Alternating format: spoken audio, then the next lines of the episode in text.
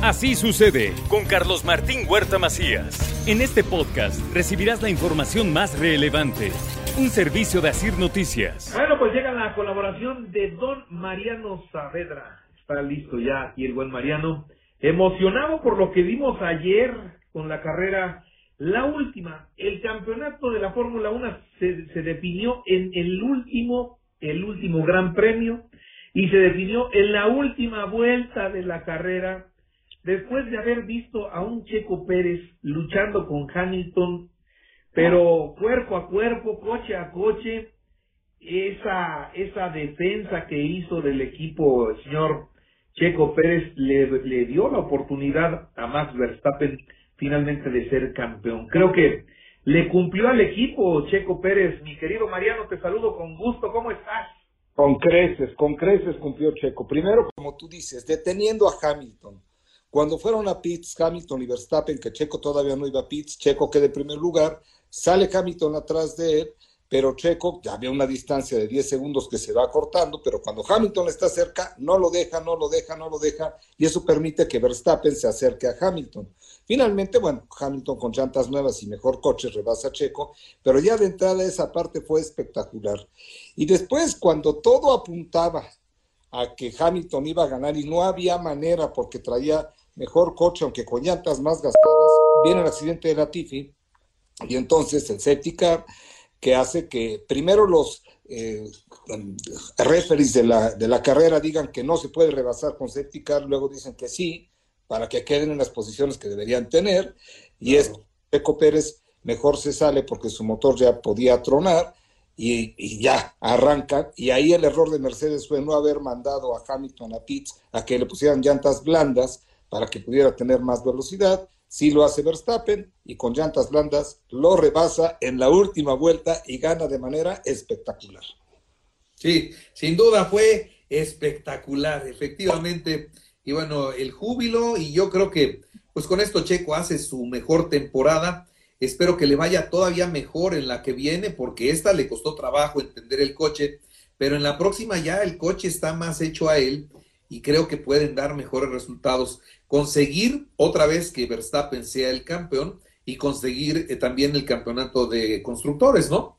Sí, yo creo que el próximo año pueden aspirar a ambas cosas, otra vez campeonato de piloto y campeonato de marcas, porque este año Mercedes ganó el campeonato de constructores, lleva siete años seguidos Mercedes ganando el campeonato de constructores. Pero bueno, tenemos campeón Verstappen, tenemos campeón al Atlas.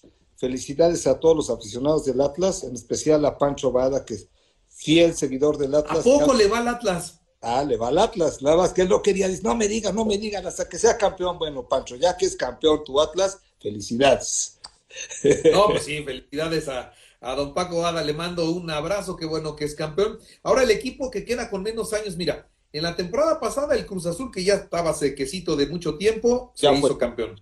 En esta fue campeón el Atlas. El que se queda con, menos, con, con más tiempo sin ser campeón es el Puebla, le toca. Desde 91, 92. Sí, sí, sí, ya le toca, ya le toca al Puebla. Ojalá esta, este torneo de clausura 2022 pueda ser el campeón nuestro querido Puebla, aunque lo están des- desarmando.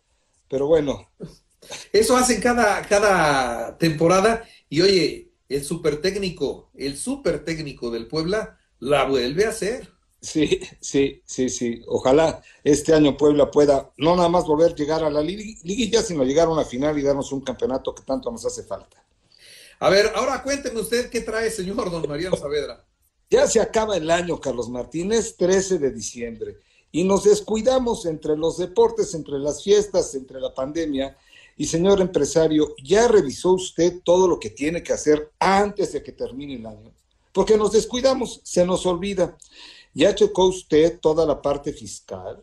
Ya vio que sus declaraciones estén completas, sus pagos también. Ya verificó que los certificados fiscales digitales que usted emitió estén eh, en la página del SAT, lo que usted pagó, las nóminas también estén amarradas. Ya checó su cumplimiento corporativo, tiene sus libros de actas al corriente, tiene los contratos certificados que deba de tener, sus obligaciones laborales en cuanto a Ley Federal de Trabajo, REPSE, participación de utilidades, norma 035, protocolos COVID, ¿los tiene usted al día? sus pagos de licencias de ayuntamiento, uso de suelo también. ¿Por qué lo comento? Porque muchas veces cuando acaba el año es una buena oportunidad para replantear, Carlos Martín, para que el empresario, el comerciante, eh, independientemente del tamaño, esté al corriente porque es evitarse problemas.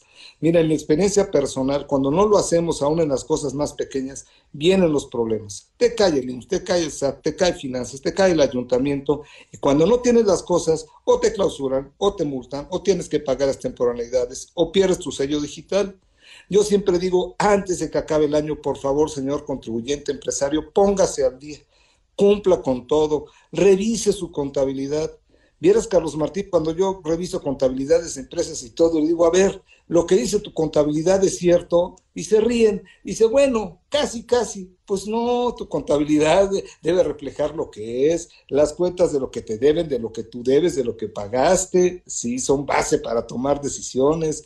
Cuando le digo, oye, en materia laboral cumpliste todo, bueno, todavía no hago mi acta de PTU, pero ya la pagué. O todavía no hago mi manualito de cumplimiento de la ley antilavado, pero creo que lo voy a hacer el próximo año. Yo recomiendo, Carlos Martín, a todos los empresarios, a todos los comerciantes que se tomen unos días, que se tomen esta semana, vaya con sus contadores, vaya con su equipo administrativo, pregúntenles, ¿estamos al día? ¿Ya cumplimos todo? ¿Podemos irnos de fiesta? Y entonces, si es así, podrán pasar unas felices fiestas de Navidad y fin de año y no andar con complicaciones en los últimos días, Carlos Martín. Sí, sí, sí, podrán disfrutar tranquilamente podrán dormir tranquilamente. Sí, fíjate que es muy importante, yo siempre lo digo, y ahora que va a acabar el año lo recomiendo, lo pongo sobre la mesa y sí es importante estar tranquilos en el cumplimiento de nuestras obligaciones legales como empresarios.